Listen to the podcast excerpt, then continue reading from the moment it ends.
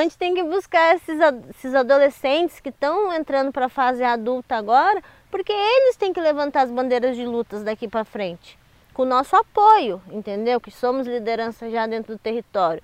Mas a gente tem que buscar cada vez mais a participação da juventude em tudo isso, porque é eles que vão fazer a diferença. Eu, dentro da minha comunidade, não faço mais a diferença se eu não tiver a juventude comigo.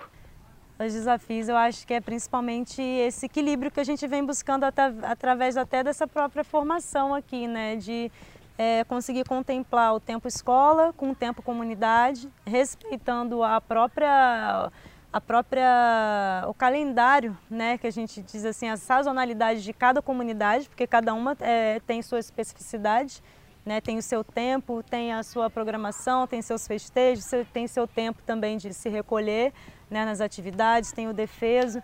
Então é conseguir conciliar um mesmo curso para cada peculiaridade dessa que a gente tem no território. Então acho que isso é um grande desafio. E conseguir né, que seja é, uma um tema atrativo, né, que, que chame a atenção tanto da juventude quanto da, das outras gerações também, né, que já estão aí mais para frente, para eu acho que participar disso tudo e entender a importância disso para fortalecer a luta que já existe aqui dentro também. Vozes do território. Vozes do território. Vozes do território. Vozes do território. Vozes, do, território. Yanderecoa. Nyamombarete, A, Nhanembarete. Olá, sejam bem-vindas, bem-vindas e bem-vindos ao podcast Vozes do Território, uma produção do Observatório de Territórios Sustentáveis e Saudáveis da Bocaina, uma parceria entre a Fiocruz e o Fórum de Comunidades Tradicionais de Angra dos Reis, Paraty e Ubatuba. Eu sou Maite Freitas e se existe um papel e uma participação fundamental e essencial no projeto Redes, na rede de formação, este papel é dos educadores populares que integram a equipe técnica e executiva do projeto. Sem eles, nada aconteceria. E ao longo dos próximos meses, nós vamos ouvir os educadores do Redes e saber como tem sido o trabalho de campo e o curso Maré de Saberes. Hoje nós vamos ouvir a Ana Luísa de Paraty e a Nilmara de Ubatuba. É, eu sou a Nilmara, sou tradicional da praia de Pissinguaba, em Ubatuba tenho 33 anos e sou educadora apoiadora dentro do projeto Redes. Meu nome é Ana Luísa, eu sou educadora apoiadora no Meso Inter. Estou é, atuando é, no microterritório é, Trindade, Mamanguá, é, Praia do Sono e Ponta Negra e centro de Paraty, né? região urbana também de Paraty, Chácara, nos bairros Chácara e Pontal. Ser caiçara para mim não é só nascer na beira da praia, entendeu? Saber da cultura, porque tem muitas pessoas que não nasceram na beira da praia e, e defende muito mais ser o que é caiçara do que quem nasce na beira da praia. Eu acho que é lutar mesmo para preservar a beira da praia, entendeu? Ter esse livre-arbítrio de ir vir é, e conhecer os saberes da terra mesmo, assim. Então, para isso não precisa nascer na beira da praia para ser caiçara. Eu acho que é a luta mesmo, é a defesa pelo território, entendeu? É você admirar, você achar bonito, você ter tempo para aproveitar as coisas e passar adiante, principalmente. Para mim, ser caiçara é isso. Ah, ser caiçara é entender nosso lugar, respeitar, é, ter as memórias, né, fazer jus aos que vieram antes da gente e lutaram para preservar isso daqui, porque a gente ouve muito falando, ah, vamos preservar para gerações futuras, né? Mas gerações de quem? Né? As nossas gerações estão aqui e a gente está sendo privado do nosso próprio lugar. Então, ser caiçara para mim é resistir, é continuar aqui, é fazer como eu fiz, sair para estudar, mas ter o compromisso de voltar para cá e continuar essa luta. Eu, enquanto educadora, sei a importância de participação, mas também entendo que pela parte acadêmica, a dificuldade que os comunitários vão ter que deixar o território para estar tá realizando esses cursos, entendeu? Capacitativos, mas também sei a importância deles estarem ali participando. É, então é um desafio assim, achar o público, achar a pessoa, entendeu? Achar, fortalecer as lideranças, entendeu? Para mim está sendo um grande desafio. Eu acho que primeiro de tudo é estar tá integrado com a comunidade que você está trabalhando, é, você entender quais são, né? Tá o tempo inteiro em diálogo com essa comunidade para entender as necessidades e o que, que pode, né? E de que forma a gente pode apoiar, porque se você é educador, apoiador, você está é, o tempo inteiro tentando apoiar as ações que já existem, tentando identificar alguma questão que, que pode ser trabalhada dentro da comunidade através do projeto e fortalecer né, os movimentos que já existem ali dentro da própria comunidade, as demandas de dentro da comunidade. Acho que tanto os educadores apoiadores como os educadores mobilizadores, a gente está na ponta desse processo maior, né, que é o projeto Redes, que é justamente né, um dos passos é montar essa rede de formação, né, esse curso, na verdade, essas ações formativas dentro das comunidades.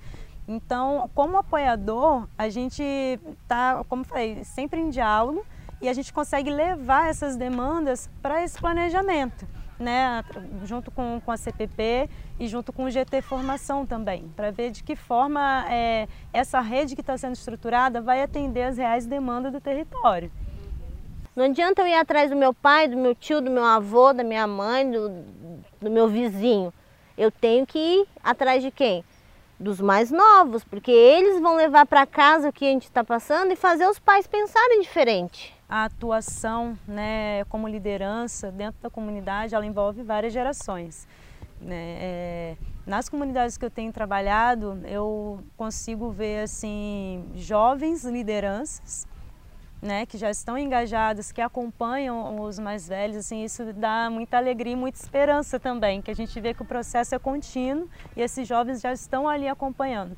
Então eu acho que esse curso de formação ela vem como uma oportunidade, que muitas vezes até a educação diferenciada vai até o nono ano, para aquele jovem ir para a cidade, né, continuar os estudos ou vislumbrar outros horizontes é muito difícil. Então, quando você tem um curso que chega na comunidade, que dá a ele todo o suporte, toda a estrutura dele é, poder se capacitar, né? E o que eu vejo também como uma grande oportunidade é que mais para frente esse curso também tem a capacidade de absorver né, esses jovens que estão formados porque às vezes ele sai, pode até sair estudar ou não ficar na comunidade, mas se a própria comunidade der a oportunidade dele atuar dentro das, da, das práticas tradicionais ou da sua formação acadêmica, né, para aquele que saiu e voltou, eu acho que isso que é importante, o território conseguir absorver esses jovens né, que, que estão se capacitando de diversas formas dentro da, da cultura tradicional ou não também, né, juntando essas duas coisas, o tradicional com o acadêmico, mas que ele consiga atuar ali dentro do próprio território. É uma potência desde o início, entendeu? Só que eu acho que tem que ser construído junto e com base no nosso território. Entendeu? Tudo com base no nosso território. Não adianta trazer é, é, explicações e exemplos longe daqui, porque a gente tem que saber o que viver aqui. O que acontece longe é importante também. Só que a gente tem que se preocupar com agora. É, esse curso é para, eu acho que, potencializar as lideranças que já estão né, nessa luta, porque a luta vem de muito antes de todo esse processo. E identificar também essas potencialidades. Né? Eu sempre falo dentro do GT Formação, eu atuei na educação diferenciada também, e dentro da sala de aula você já consegue perceber algumas lideranças formadas dentro dos próprios grupos escolares e que são né, sementes que estão ali prontas para brotar no território, para agitar esse território, para continuar as próximas gerações de luta, né? porque a luta não, não vai acabar nessa geração e é, eu acho que vai né, permanecer aí por muito tempo, porque já vem de muito tempo, né? E se a gente continua aqui, é, agora cada geração tem um compromisso né, com, com a sua passagem. Então, essa formação de lideranças, eu acho que ela vem para apoiar as lideranças que já estão na luta né, há muito tempo e identificar essas potencialidades também para apoiar né, as próximas gerações que vão vir aí nessa, nessa briga, nessa luta e nessa permanência, nessa resistência pelo território. Então, na verdade, assim, eu não me considero uma liderança, é, mas sou considerada uma liderança, sou, não me considero, mas sou considerada. É, eu sempre lutei desde novinha, entendeu? Sou nova ainda, tenho 33 anos, mas mas assim, desde a adolescência, sabe? Em defesa do. Na escola, o pessoal começava a fazer bullying e querer bater nos mais fracos. A Nilmara, briguenta, já ia lá, comprava briga e falava, vamos fazer isso, já ajudava a agilizar e a galera vinha. Não sei, eu sempre tive esse meu jeito de chamar as pessoas para estar tá participando das coisas, assim. Jeito brigão, mas que as pessoas acabam me ouvindo, entendeu? Eu acho que eu entrei nessa luta. Quem entrou nessa luta, na verdade, foi a minha avó, que era, era doméstica de algumas casas do centro histórico. E as próprias patroas né, perguntavam para ela por que, que ela estava deixando a minha, minha mãe e meus tios estudarem, que era para eles trabalharem e ajudar. E ela sempre falou, enquanto ela trabalhasse, eles iam estudar. E eu acho que esses valores passaram para minha mãe também da mesma forma. Tudo que ela pôde apoiar para gente que é preto e caiçara, é, ter voz, é, elas sempre acharam que ter um diploma seria muito importante para a gente ser ouvido.